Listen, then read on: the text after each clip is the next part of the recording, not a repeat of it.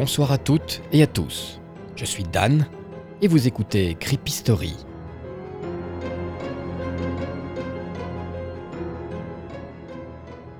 Bienvenue dans ma crypte. Au programme de ce soir, je vous ai concocté deux histoires terrifiantes.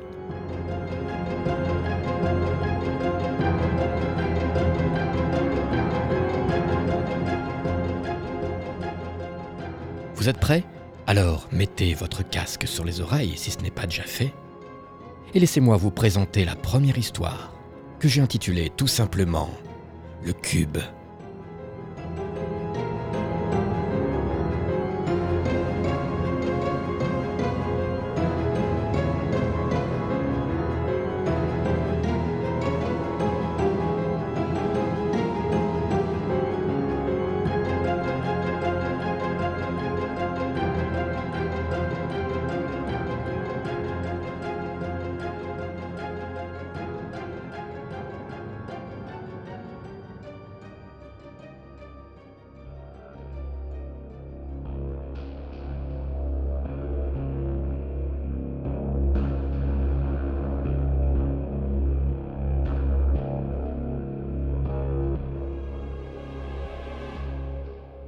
Tenait un morceau de papier sur lequel était marquée une adresse. Il avait eu du mal à se procurer cette adresse. Il avait fait des recherches, contacté des personnes douteuses et donné beaucoup, beaucoup d'argent pour y arriver. Et puis au bout de trois ans, il avait réussi à avoir l'information qu'il désirait tant. Elle était arrivée chez lui par la poste, dans une enveloppe lui étant destinée, sans coordonnées de l'expéditeur, une grande enveloppe pour un tout petit bout de papier sale et mal découpé, découpé à la va-vite, dans l'urgence, sûrement par un homme ou une femme en danger, car ce qu'il y avait écrit sur le petit bout de papier était dangereux. Il le savait, et c'était ça qui le motivait, qui l'excitait. L'adresse se situait en Irlande. Trois semaines après avoir reçu le courrier, il décida de partir avec un simple sac à dos comme bagage. Il prit l'avion et un taxi pour se rendre dans cette petite maison perdue au milieu de la nature irlandaise, une nature verte et rocailleuse, vallonnée, silencieuse, pleine de secrets et de légendes. Une Irlande de livres de contes pour enfants curieux et demandeurs d'histoires merveilleuses, pleines de fées et de lutins. Seulement, lui, il n'en avait rien à faire des histoires de fées et de lutins. Ce qu'il recherchait était tout le contraire. Il voulait le noir et l'indicible, le terrifiant et l'au-delà. Il avait décidé de laisser sa part sombre prendre le dessus. Le réel ne l'intéressait plus. Le quotidien l'ennuyait. Le bon devenait mauvais. Le clair pas assez obscur. Il avait emprunté, pour arriver devant la vieille maison abandonnée, une route sinueuse longeant des falaises acérées, baignant dans une mer glaciale, noire et calme. Le vert et le brun étaient les seules couleurs et la maison aux teintes abyssales se dressait étrangement dans le paysage. Il quitta le petit chemin qui l'avait mené au plus proche de la demeure et posa ses pieds sur l'herbe courte et odorante, mélange de mousse et de terre compacte. Puis avança jusqu'à la porte en bois. Elle n'était pas fermée à clé. C'était indiqué sur le petit papier. Pas besoin de clé. Il poussa la porte pour pénétrer dans la maison sans éclairage. Le soir commençait à tomber sur les landes et la vieille bâtisse devint plus glauque encore. Il avança lentement sur le parquet craquant et traversa le corridor pour entrer dans le salon. Ce qu'il cherchait devait sûrement être dans une des chambres de l'étage. Il emprunta le seul escalier de la maison et accéda au couloir desservant les chambres. Il les fit toutes une par une avant de tomber sur celle qui abritait l'objet de convoitise. Là, dans cette pièce, il y avait un simple matelas taché d'urine, d'excréments et de bien d'autres choses encore. Un matelas et rien d'autre. L'unique grande fenêtre était fermée par de lourds volets de bois antiques, plongeant la pièce dans l'obscurité. Pas de papier peint, juste des murs malades, s'effritant, pelant comme une peau sèche et parcheminée, perdant des lambeaux de plâtre, s'écaillant comme la coquille d'un œuf tombé de l'arbre. L'odeur rance d'humidité et de moisie emplissait l'air et venait rajouter de l'excitation et des frissons dans le corps de l'homme qui se tenait là. Il avança vers le matelas souillé et put enfin l'apercevoir, trônant au milieu, seul, sur cette litière grotesque et sale.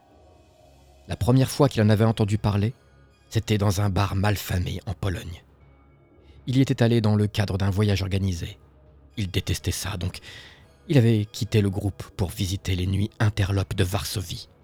Et après une soirée de beuverie, un homme lui avait parlé de l'objet qu'un ami à lui avait eu en sa possession et qu'il avait perdu lors d'un pari ridicule. Le fameux objet, après être passé entre plusieurs mains, avait fini par arriver ici, dans cette maison irlandaise. Cette maison délabrée et isolée. Il se mit à genoux sur le matelas pour saisir le cube de métal et de bois. Il sentit sur ses genoux de l'humidité. Son poids sur le matelas faisait ressortir les fluides, les jus, les sécrétions honteuses pour imbiber son pantalon de liquide odorant et poisseux. Il fut surpris, mais cela ne le gêna pas plus que ça au final. Il prit donc le cube entre ses mains et comme il avait appris à le faire cent fois, il le manipula pour déclencher le mécanisme. Un bruit de rouage et d'engrenage minuscule retentit dans la pièce calme. Puis le cube redevint silencieux. Il resta là, à regarder la pièce, balayant des yeux les ténèbres, espérant voir quelque chose ou quelqu'un dans la chambre qui pourrait lui apporter ce qu'il recherchait. Il balaya une nouvelle fois la chambre du regard et remarqua quelque chose qu'il n'avait pas vu ou voulu voir avant. Des centaines de rats morts jonchaient le sol tout autour du matelas. Celui-ci avait l'air encore plus humide et crasseux qu'à son arrivée. Et puis, une chape lourde de silence tomba dans la chambre. Le silence se fit ténèbres, un silence de mort. Plus aucun bruit ne lui parvenait aux oreilles, même ses propres mouvements étaient silencieux. Il n'entendait que le son de sa respiration, et c'était tout. Le bruit des chaînes le tira de sa léthargie sourde, des chaînes lointaines et lourdes elle venait de partout et de nulle part à la fois. La lune éclairait la chambre en passant par les planches qui bloquaient les fenêtres. Il sentit les quatre présences autour de lui. Sans les voir, il savait qu'elles étaient là, à le regarder. Elles espéraient sa venue. Elles savaient qu'il allait ouvrir la boîte. Ils veulent tous l'ouvrir. Ils sont là pour ça. Alors, les présences murmurèrent son nom. Elle le connaissait. Lui n'était pas étonné, bien au contraire. Il en était fier. Il se déshabilla entièrement. Pourquoi? Il ne savait pas, mais il devait le faire. Il s'assit en tailleur sur le matelas qui à présent suintait d'un liquide opaque et nauséabond, une matière qui coulait abondamment, se déversant de son antre qui en son temps avait accueilli des centaines d'autres hommes et femmes et les avait accompagnés dans leur voyage vers les ténèbres. Les bruits de chaînes se rapprochèrent de l'homme. Il sentit leur morsure avant qu'elle n'arrive. D'un seul coup, des dizaines de crochets attachés aux chaînes brillantes s'enfoncèrent dans les chairs de l'homme. Elles s'insinuèrent dans son visage pour le tirer dans tous les sens, lui donnant un air grotesque. Elles s'enfoncèrent dans ses bras pour les tendre vers la noirceur de la pièce. Elles agrippèrent son torse pour le bloquer indéfiniment dans une posture de messie. Elles attachèrent ses jambes au matelas, qui n'était plus qu'un bouillon de sang, de sueur et de liquide corporel, au relent d'ammoniac. Celui qui les guide, qui les commande, fit enfin son apparition. Il est calme et antique. Il demande à l'homme s'il est prêt à subir leur courroux, s'il veut aller au bout du voyage qu'il lui propose, un voyage vers la souffrance, vers l'extase et vers la vie éternelle. L'homme dit oui, avec une bouche déformée par les crochets et la douleur. Il crie oui et oui encore, suppliant celui qui a le visage parsemé de clous de le prendre à ses côtés pour l'emmener dans un lieu de torture et de luxure, de sombres pensées de corps déformés. Le cénobite accepte, et dans un simple geste de la main, il ordonne aux chaises de tirer le corps de l'homme. Celui-ci explose en un millier de morceaux, s'ajoutant au matelas des particules de chair, de sang et de matière brunâtre le matelas les absorba pour reprendre sa forme originelle. Les quatre gardiens du cube disparurent en reculant dans les ténèbres de la pièce. La maison redevint invisible aux yeux de ceux qui ne cherchaient pas le cube. Elle le restera jusqu'à ce qu'une femme ou un homme en quête de souffrance et de sensations charnelles intenses ne vienne, guidés par un simple morceau de papier sale et mal découpé. Ils pourront à leur tour saisir le cube posé au milieu du matelas qui recueillera leur fluide ils rencontreront les quatre piliers des enfers torturés. Pour le moment, le cube est là, trônant sur son socle de mousse, d'urine et de sang. Il attend patiemment qu'on le prenne et qu'on le manipule du bout des doigts pour en ouvrir les portes vers l'inconnu. Les rayons de lune s'amenuisèrent dans la pièce moite et puante. Et dans les ténèbres nouvelles, une voix rocailleuse chuchote pour la dernière fois en cette sombre nuit. Bienvenue chez toi,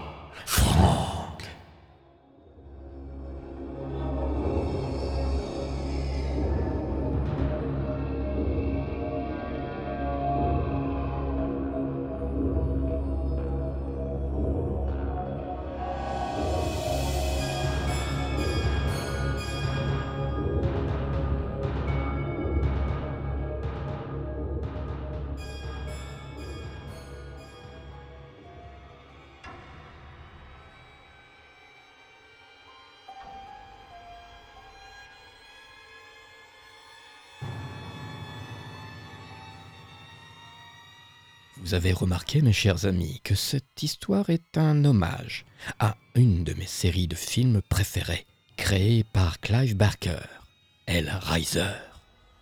Passons à présent, si vous le voulez bien, à la seconde histoire de cette soirée horrifique. J'ai intitulé ce récit glauque à souhait Instinct maternel.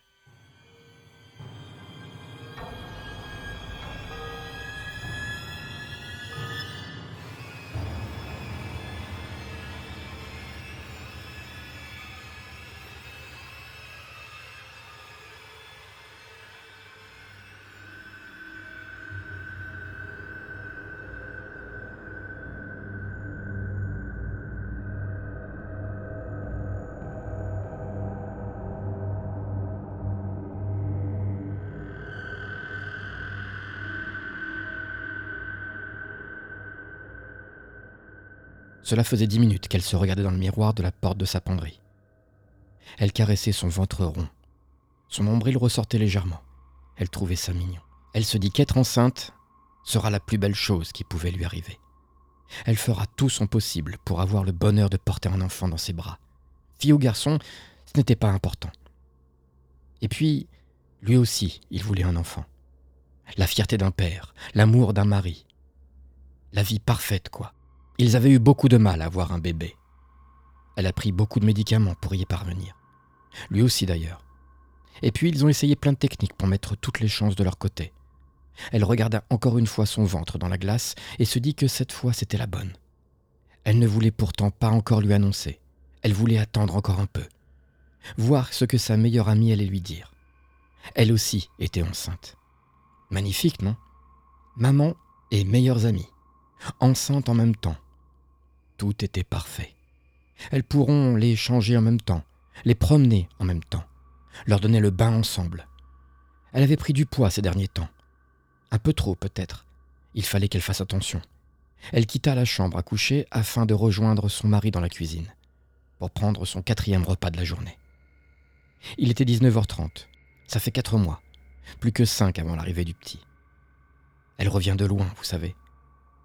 Mariée à 20 ans, elle avait essayé de tomber enceinte juste après le mariage, mais en vain. Alors après dix ans de traitement en tout genre, elle avait fait une grosse dépression. Les antidépresseurs n'avaient pas arrangé les choses. Elle ne parlait plus à personne. Elle ne sortait plus de chez elle. Elle passait tout son temps à dormir. Son mari était patient, très patient. Il resta auprès d'elle pour l'aider, la réconforter. Lui, il s'était fait à l'idée qu'il n'aurait jamais d'enfant. Tant pis. Ils adopteront. Elle voulait tellement ce bébé. Ça la torturait, la rongeait de l'intérieur. Elle en rêvait la nuit et y pensait tout le jour. Lorsqu'elle a appris que sa meilleure amie était enceinte, quelque chose se brisa en elle. Elle pleura pendant trois jours. Le quatrième jour, elle sortit de son lit et mangea à s'en faire vomir. Elle savait ce qu'elle avait à faire. Tout était clair dans sa tête, plus clair que depuis toutes ces années de souffrance et de traitement. Elle tomba enceinte trois semaines plus tard. Enfin, elle annonça la nouvelle à son mari trois semaines plus tard. Lui était heureux. Elle se regardait tous les jours dans le miroir. Quant à sa meilleure amie, elle fut jalouse d'elle. Elle n'avait pas eu de nausée. Et elle était très énergique. Elles grossirent ensemble, allèrent au cours prénatal ensemble, achetèrent de petits vêtements ensemble. Lorsque son amie annonça à tout le monde qu'elle attendait un garçon, elle révéla qu'elle aussi avait un petit bonhomme dans son ventre. Quelle joie, quel bonheur. Son mari installa la chambre de l'enfant. Il mit du cœur à l'ouvrage. Elle passait son temps à dévorer, à engloutir des quantités de nourriture pour atteindre son but, avoir le corps idéal, celui d'une femme enceinte. Une semaine avant la date de l'accouchement, elle planifia tout.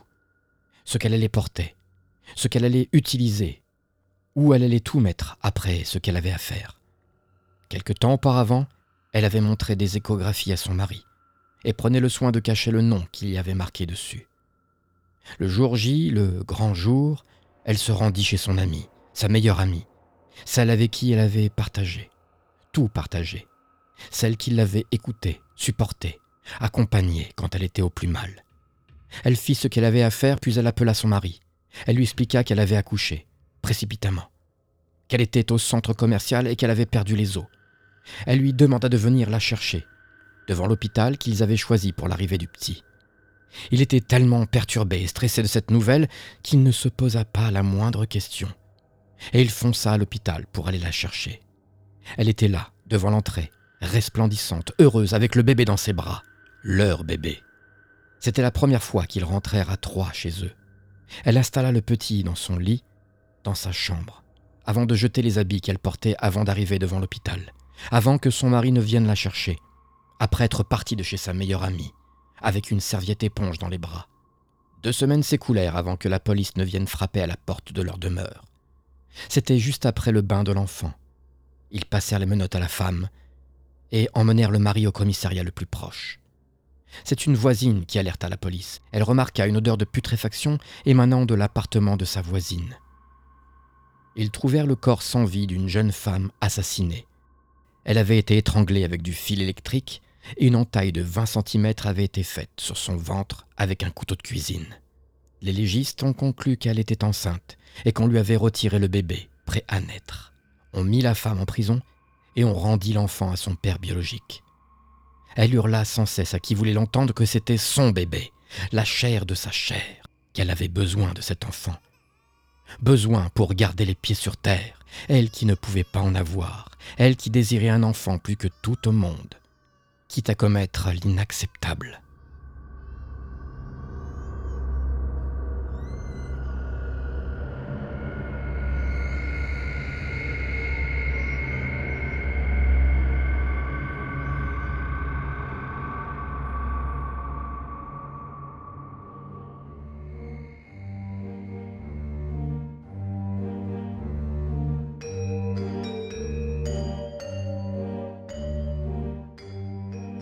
Venez d'écouter Creepy Story.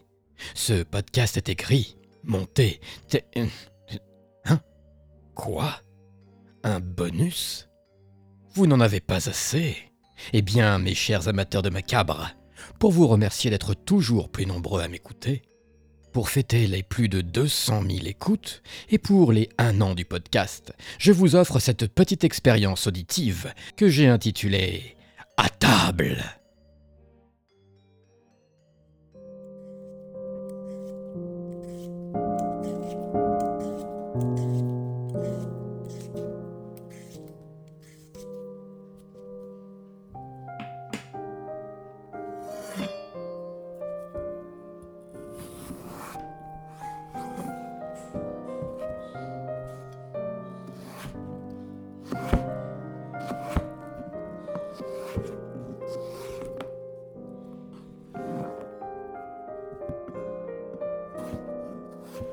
J'ai toujours aimé manger.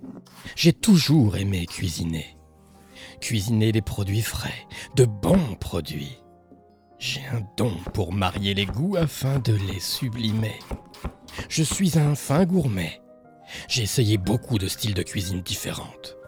Et je suis tombé sur celle-là, celle qui m'a transcendé. Qui je suis? Je suis votre voisin, celui chez qui ça sent toujours bon, la bonne cuisine.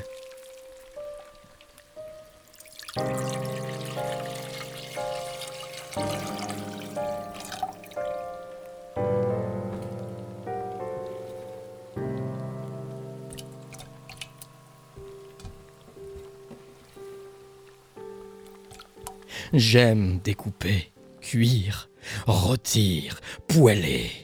J'aime le moelleux, le croquant, le sucré et la mer. J'ai goûté toutes les viandes, tous les poissons.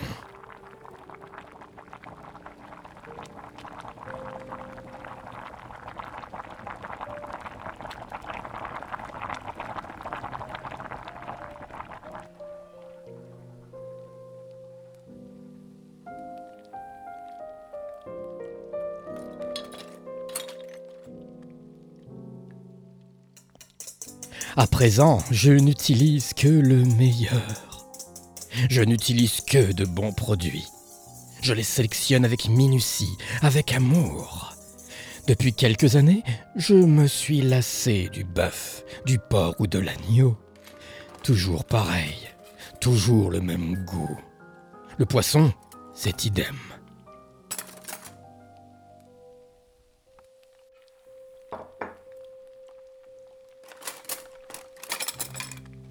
J'aime être surpris par ce que je cuisine.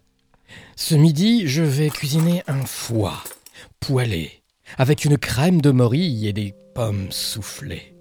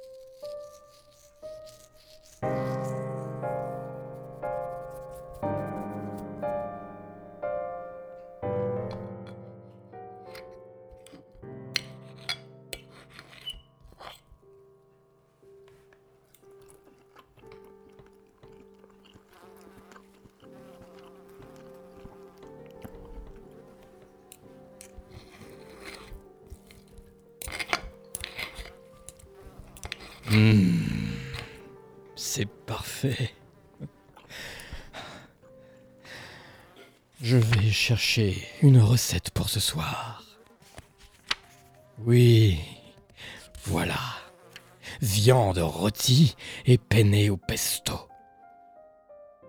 J'ai toujours aimé cuisiner. J'ai toujours aimé manger. Je ne suis pas très social, mais ce soir, je reçois. Je reçois un invité, enfin, une invitée. Elle vient pour le dîner. Elle est comme j'aime, tendre et appétissante.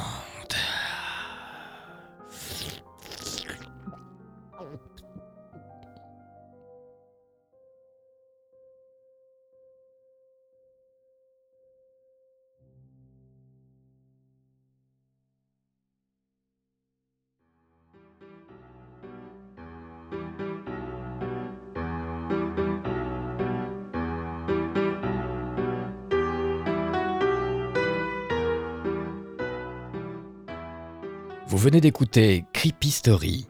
Ce podcast est écrit, enregistré, monté et produit par moi, Dan, votre hôte, via la sentence prod. Si mes histoires vous ont plu, n'hésitez pas à les partager avec vos amis ou votre famille. Enfin, n'allez tout de même pas les effrayer avec mes histoires. Ils risqueraient de vous prendre pour un fou. Vous pouvez retrouver tous les épisodes dès leur sortie sur toutes les plateformes d'écoute de podcast, comme Deezer, Apple Podcast, Google Podcast, Spotify, Podcast Addict ou encore.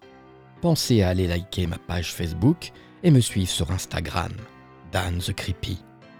Tous les liens seront en description de ce podcast. N'hésitez pas aussi à me laisser quelques notes et quelques commentaires. Ça me fait toujours plaisir. Je vous donne rendez-vous dans 15 jours avec des histoires qui ne vous laisseront pas fermer l'œil de la nuit.